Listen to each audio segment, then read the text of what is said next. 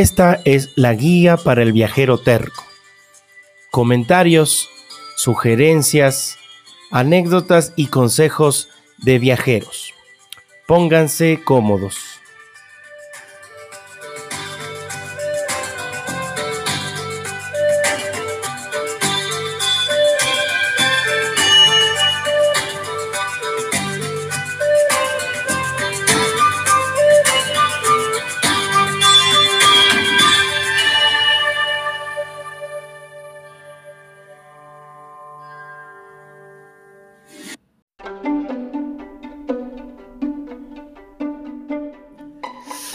Hola, hola viajeros tercos, ¿cómo están? Este es el segundo capítulo del segundo relato que se llama Un boludo importante. En el capítulo anterior les había comentado que, em, qué novedades había encontrado en la ciudad de Mendoza, tan bonita ahí al pie de los Andes argentinos. Había yo llegado desde la, desde la ciudad de Santiago de Chile y les comentaba cómo había encontrado el hostel y toda esta cuestión del dinero que encargué y algunos viajes que hice. En este capítulo les voy a hablar sobre el tema de cómo los argentinos eh, mantienen su relación con el fútbol. Sí, la locura futbolera argentina. Para las personas que no, este, no tienen mucho contacto con el fútbol, no les gusta mucho el tema, pues puede, puede pasar un poco eh, aburrido, pero eh, les voy a contar una anécdota especialmente que, que me pasó y de gente que conocí de la situación en el año 2006. Les recuerdo que este relato es del año 2006 en un viaje que yo estuve haciendo por América del Sur y que justamente me llevó a conocer prácticamente todos los países de esta parte del continente. Así es que eso, el relato tiene que ver mucho con fútbol, espero no les parezca aburrido y mm, les recuerdo siempre que me pueden encontrar en las redes como jc.voyage así en, Instagram, en Twitter. Y me pueden ahí dejar sus comentarios, sus preguntas. Encontrarán fotos y muchos más relatos dentro de estas fotos de varios viajes alrededor del mundo. También les comento que eh, próximamente vamos a tener invitados en el podcast, sobre todo mujeres que han viajado solas a países a los que uno considera complicados y que nos van a contar cuáles han sido sus experiencias. Les recuerdo que el enfoque que suelen tener ellas con respecto a un viaje solas eh, suele ser diferente al que tenemos nosotros los hombres. Bueno, sin mucho más, bienvenidos a este segundo capítulo del segundo relato, un boludo importante. La tarde de aquel martes llegué al hostal apenas había oscurecido después de haber catado las delicias vinícolas cuyanas de las que ya les hablé. Pasé por mi habitación para dejar el bolso donde llevaba mis documentos, la cámara de fotos y mis dos botellas de Syrah. Y como de costumbre, me dirigí al bar de fondo, del fondo, donde encontré a un grupo de muchachos dispuestos a, a disfrutar de un partido de fútbol. La construcción esta del fondo era una de una sola planta, techo bajito y decorado en estilo minimalista oscuro por dentro con mesas de madera largas como para grupos grandes de hasta 10 personas y lámparas que bajaban desde el cercano techo colgando de un cable. Tenía pantallas de televisión que transmitían deportes de todos los tipos y una barra que ofrecía una diversidad de cervezas, más el infaltable vino mendocino. Básicamente era uno de estos espacios a los que en los países de América del Sur se los suele denominar como quincho. Como se deben haber dado cuenta, hasta ahora mencioné poco a Sebastián, el chico bonaerense con quien había coincidido en las primeras reuniones en la sala de uso comunal del albergue. Nos habíamos visto poco dado que al, fin, eh, al final él no fue a ninguno de los paseos que hicimos con Luciana. Sin embargo, me lo encontraba por la noche, al volver de mis caminatas, en ese pequeño bar situado en la parte trasera del terreno, rodeado por un colorido jardín. En este acogedor pub, Departimos con Sebastián y algún que otro invitado ocasional charlas sobre deporte, en especial sobre fútbol. El porteño era un insigne hincha de Boca Juniors, uno de los cinco grandes de Argentina, y estaba obsesionado con los partidos finales del campeonato que se jugarían por esos días. Cuando entré, encontré a cerca de 15 personas sentadas y en esas largas mesas, eh, en una de estas estaba mi amigo. Un chico de aproximadamente 35 años, con una iniciada calvicie, nariz pronunciada, barba desprolija mostrando alguna imagen de descuido y de no más de unos de un metro setenta de estatura. Me subo a explicar que a los Ceneices, nombre con el que se le conoce también al equipo de, o a los hinchas de Boca Junior, les faltaban escasos puntos para alcanzar a Estudiantes de La Plata, equipo que lideraba la tabla de posiciones y que llevaba como nombre el mismo de la ciudad donde jugaba de local. Minucioso en su discurso, me dijo también que, en caso de conseguir empatarlo en puntuación al finalizar el campeonato, los del barrio de La Boca tendrían que enfrentarlo en un partido final en cancha neutral. Busqué un lugar entre la muchedumbre para continuar escuchando el detallado discurso de Sebastián y tomé asiento. Me explicó que el encuentro que estábamos por presenciar ese martes era entre ese famoso Boca Juniors y Gimnasia y Esgrima de la Plata. Este, este partido se había suspendido un par de meses atrás debido a amenazas que había recibido el árbitro central por parte del presidente del club platense en el entretiempo. Al momento de esta abrupta interrupción, el marcador daba un 1 a 0 a favor de Gimnasia, quien jugaba de local y cuya hinchada nada había podido hacer para que el compromiso se reiniciara. Tras reuniones y negociaciones entre dirigentes, días después de este incidente, se había acordado reanudarlo desde el segundo tiempo con el mismo marcador con el que se lo había interrumpido. La fecha que habían convenido era justamente ese caluroso día de noviembre, desde donde les estoy justamente comentando. Entendí que este era un partido definitorio. Ya se podrán imaginar el ambiente que se respiraba en el oscuro quincho, lleno hasta la mitad, hasta, de, hasta la mitad de hinchas bosteros. Bosteros también es como se les conoce a los hinchas de Boca Juniors. Pero la explicación de Sebas no terminó ahí. No, no, no. Es más complicado el tema. A ver. La cuestión se puso compleja cuando me explicó que dos equipos de la misma ciudad estaban comprometidos en esta situación. Por un lado, estudiantes, quien lideraba la liga a falta de un partido, como les había dicho, y por otro, su, rival de patio, gimnasia y esgrima. Llegué a saber que los dos cuadros protagonizaban tres o cuatro veces al año uno de los clásicos más apasionados del fútbol argentino, el clásico de La Plata justamente. Todo esto se prestaba para sospechas y elucubraciones. Yo algo sabía de las pasiones futboleras argentinas, sin embargo fue espontánea y elocuente mi cara de asombro al enterarme que los hinchas de Lobo, que es así también como se les conoce a los hinchas de gimnasia y esgrima, habían ido hacía un par de días hasta el lugar de entrenamiento y concentración de su propio equipo para amenazar a sus jugadores en cara al partido de ese martes.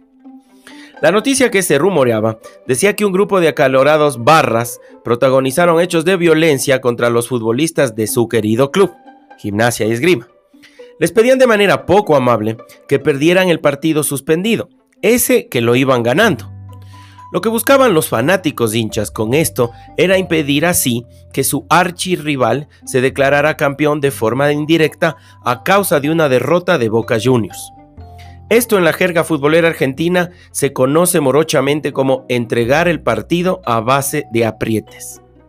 ¿Hasta tanto llegan? Pues sí, hasta eso llegan.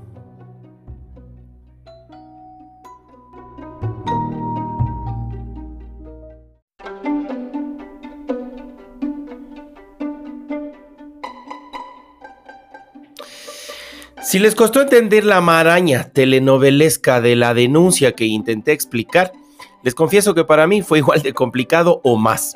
Toda esa jerigonza futbolera me estaba partiendo la cabeza, además de la mezcla de vino y cerveza que ya llevaba encima. Comentando este preámbulo, les cuento, les resumo que el juego transcurrió entre una que otra Quilmes y algún que otro snack. Gritamos eufóricamente los goles que el equipo dirigido en esa época por Ricardo Lavolpe le propinó al conjunto platense. Boca Juniors ganó 4 a 1. Al parecer, el apriete había surtido efecto. La velada terminó a altas horas de la noche. Por un lado, los hinchas bosteros celebraban esa victoria con tintes de amaño con Malbecs y Merlots. Por otro lado, yo, acompañado de un par de chicas inglesas, hacía una serie de movimientos convulsivos, parecidos a un baile caribeño, digamos salsa o bachata. Seguramente las europeas juran hasta el día de hoy que el latino ese aquel era un insigne bailarín. Qué par de ingenuas.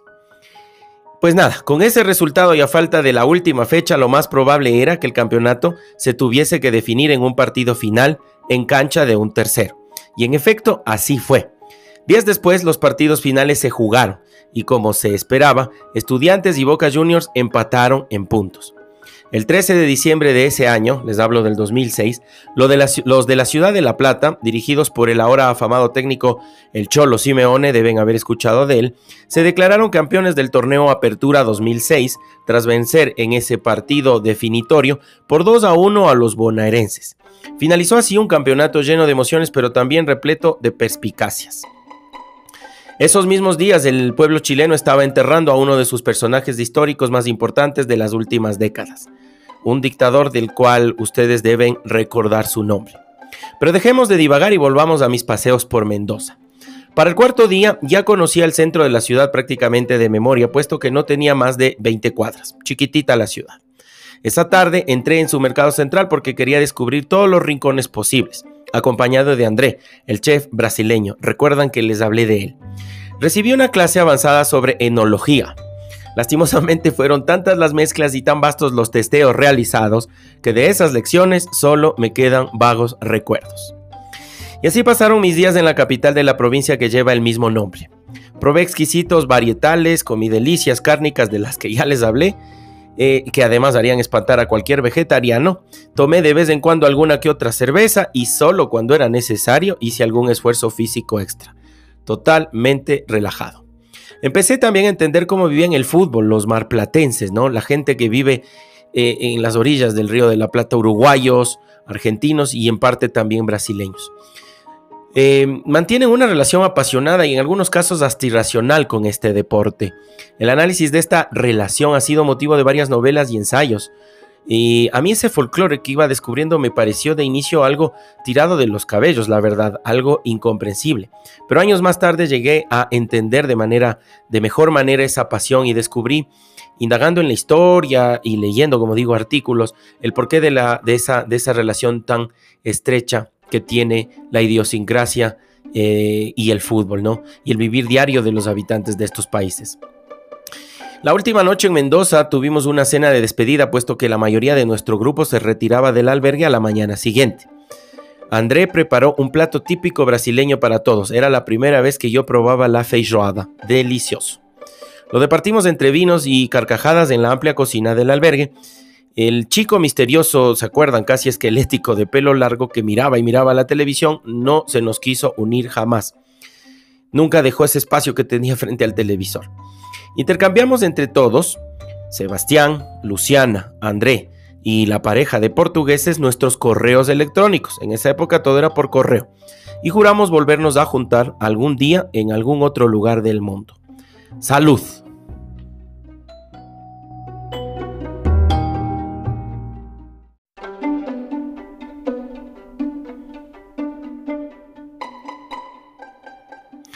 Tanto el hostal de Mendoza como el de Córdoba y el de Buenos Aires pertenecían a una misma cadena de albergues.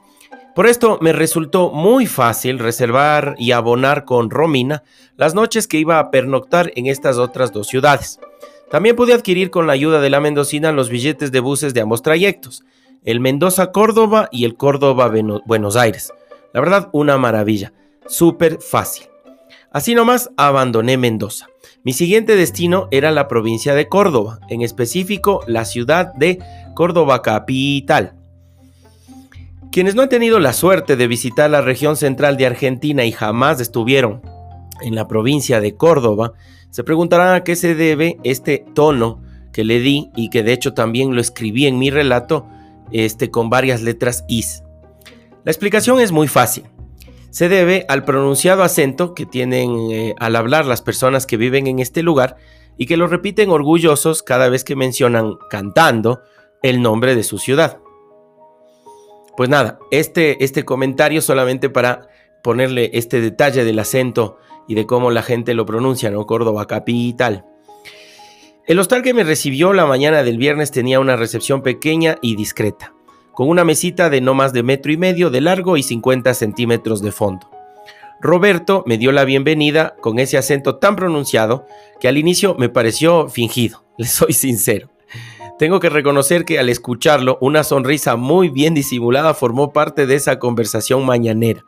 Por suerte él no se dio cuenta porque podría haber parecido burlona. La verdad que no. Llegué hasta ahí después de pernoctar en un ómnibus muy moderno de dos pisos en un viaje de aproximadamente ocho horas. Todavía somnoliento, mientras llenaba el formulario de recepción, caí en cuenta de algo que me paralizó de inmediato. Había dejado todo mi dinero en ese sobre blanco, eh, en, ese sobre blanco en el albergue de Mendoza. Qué gran descuido. Se me aceleró el corazón y rápidamente le pedí a Roberto que me prestara el teléfono de la recepción para realizar una llamada. Necesitaba comunicarme con Romina. Eran las 8 de la mañana aproximadamente. Yo sabía que ella estaría ahí. El teléfono timbró un par de veces y Ro atendió con su habitual buen humor. Me reconoció de inmediato debido a mi acento y me preguntó qué necesitaba. Se ve que ella tampoco se acordaba del dinero. Cuando le mencioné mi preocupación debido a mi importante olvido, lanzó una carcajada y comentó, Che, pero qué boludo que sos. Y sí, lo mío era bien de boludo, pensé.